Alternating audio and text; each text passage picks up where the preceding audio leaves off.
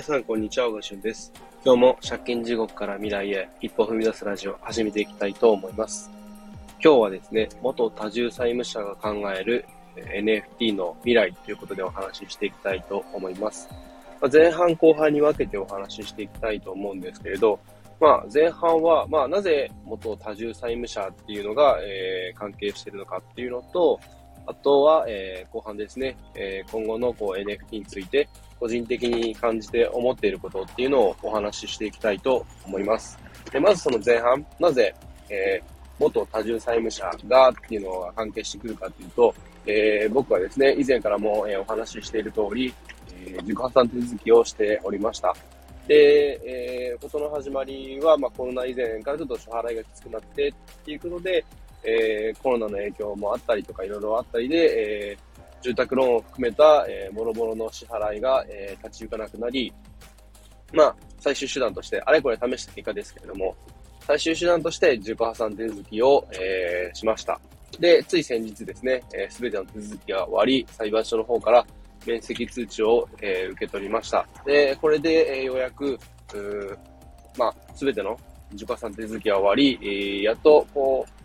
う、なんだろう、こう、支払いとかお金のことに関しては、もう本当にこうゼロからというか、本当に1からスタートというか、そんな状態なんですけれど、まあでも、こんな、えー、もう、お金に関してはめちゃくちゃというか、こう、まあ、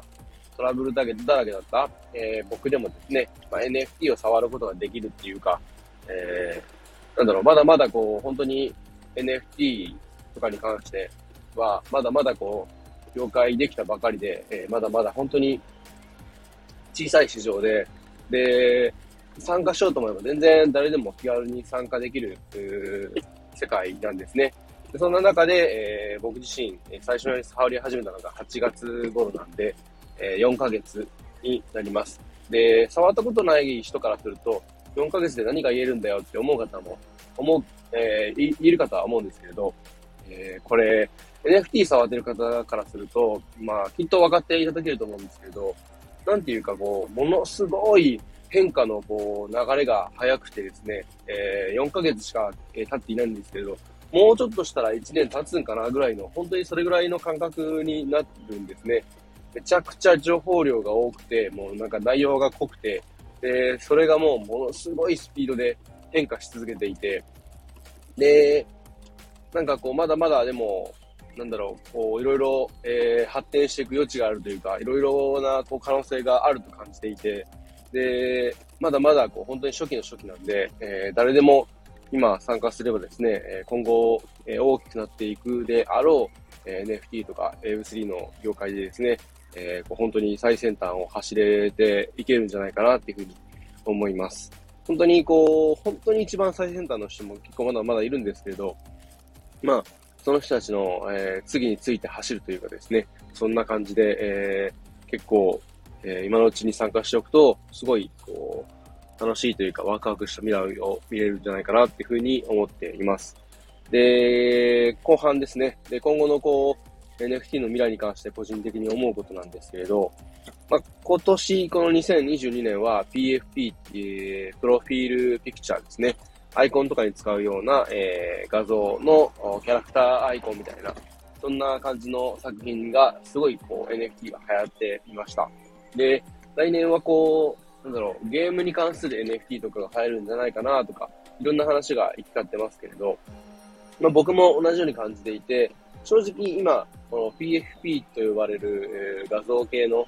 NFT は、すごいたくさん種類が出てきているんですね。で特に日本市場においては、まだこう、市場の、こう、規模がまだまだ小さくて、で、たくさんいろんな作品が出てきたところで、なかなかこう、それを買おうっていう人口そもそもいないんで、なんかこう、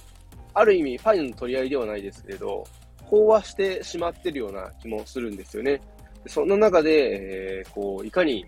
自分が作った作品を、えー、多くの人に届けるかっていうのが、多くのプロジェクトの、まあ、運営者の中でいろいろこう、課題になってるんじゃないかなというふうにも思うんですけれど、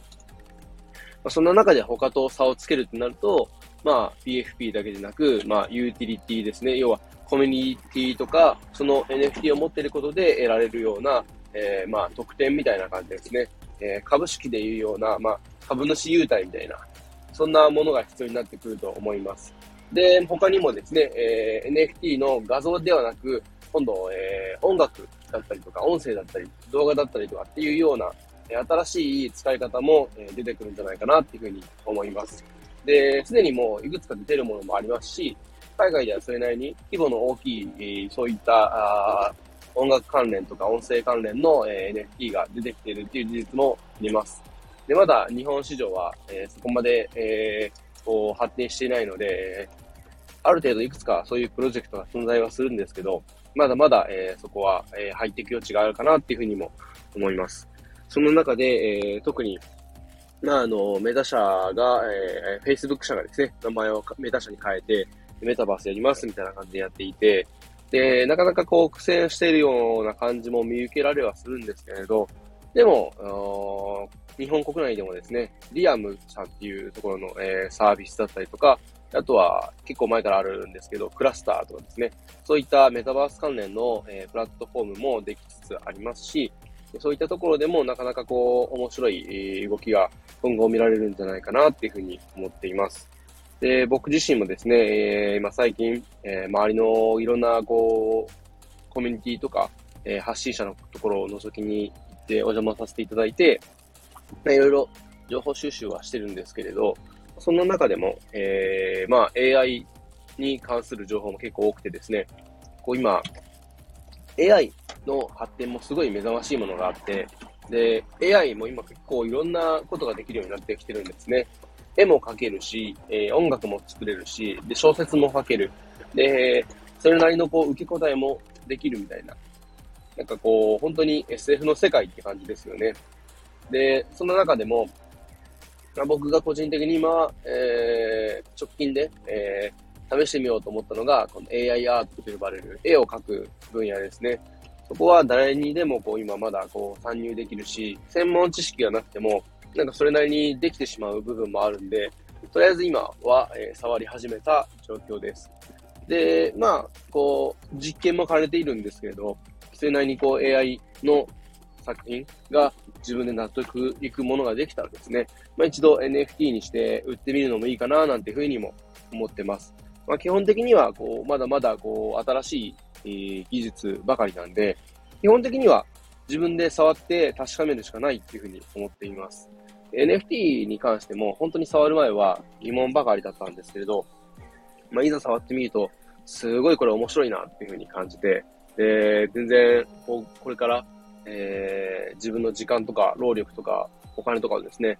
投入していく価値はあるっていうふうに思って触っているんで、えー、もう、なんかちょっとでも興味あるよって人はですね、ぜひぜひ、まずは触ってみて、体験して、で、その、なんかこう、自分がどう感じたかとかっていうのをですね、えー、ツイッターなり、音声なり何なりで、えー、発信してみてほしいな、というふうに思います。そうやって、えー、発信した内容がですね、え、他の、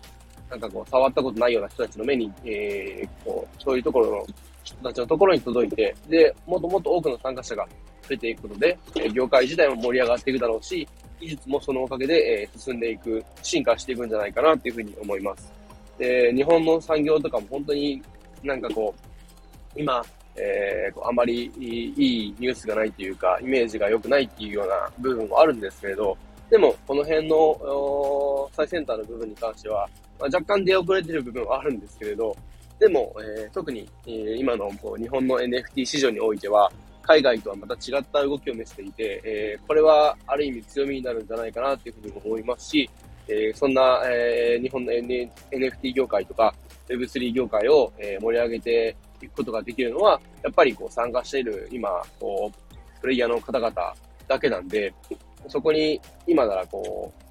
漏れなくというか、参加すればですね、こう、一緒に楽しむことができるんで、えー、ぜひぜひこの放送を聞いて、まだ触ったことがないよっていう方はですね、一緒に、えー、そのワクワク体験っていうのをみんなで共有していきましょう。で、えー、でに触ってる方ですね、えー、今後とも、えー、僕もいろいろやっていくんで、えー、いろいろ、えー、交流していただければ幸いです。そんな感じで最後までお聞きいただきありがとうございました。では、えー、来年もですね、えー、若干ちょっと年の瀬のような挨拶風になってしまいますけど、来年も、えー、いろいろこれからまた楽しみながら、えー、活動を続けていきますので、今後ともよろしくお願いいたします。えー、ありがとうございました。では、バイバイ。